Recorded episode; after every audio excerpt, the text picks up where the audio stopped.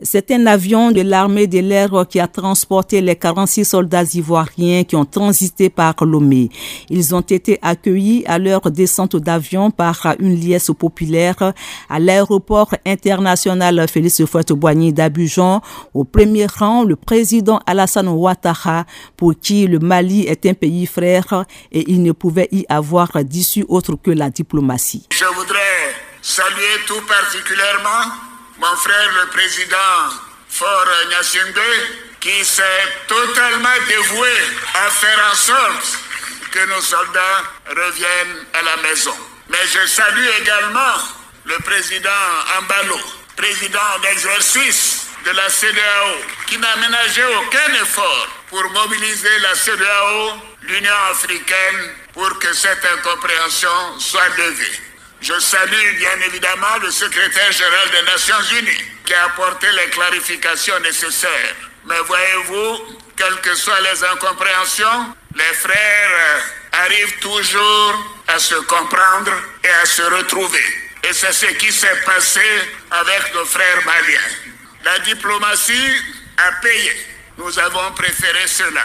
Le ministre de la Défense et frère du président ivoirien lui a traduit sa reconnaissance et s'est réjoui du retour de ces hommes sur le territoire national. Tene Biraima Ouattara. Je suis un homme heureux parce que cela fait bientôt six mois que les Ivoiriens étaient dans l'angoisse. Monsieur le président de la République, je voudrais, au nom de toutes les populations de Côte d'Ivoire, vous remercier pour la manière avec laquelle vous avez géré ce dossier. Lieutenant Sani Adam Kwasi, porte-parole de ses frères d'armes, a exprimé la joie des 46 soldats de revenir à la mère patrie. Je voudrais exprimer au nom de tout le groupe notre profonde gratitude pour tout ce qui a été entrepris pour notre retour au Bercail. Enfin, les réactions de quelques Ivoiriens venus à l'accueil après six longs mois de tension et d'attente du dénouement final. Nous félicitons également le gouvernement ivoirien qui a fait des mains et pieds pour que ces personnes soient libérées et rejoignent leur famille. Vraiment, rendons gloire à Dieu pour le colonel Koïta qui a aussi accepté de faire grâce à tous les soldats. Je suis vraiment en joie parce que c'est des familles aussi, des femmes comme moi, qui étaient vraiment éprouvées. Nous sommes très très heureux. On attendait ça depuis longtemps.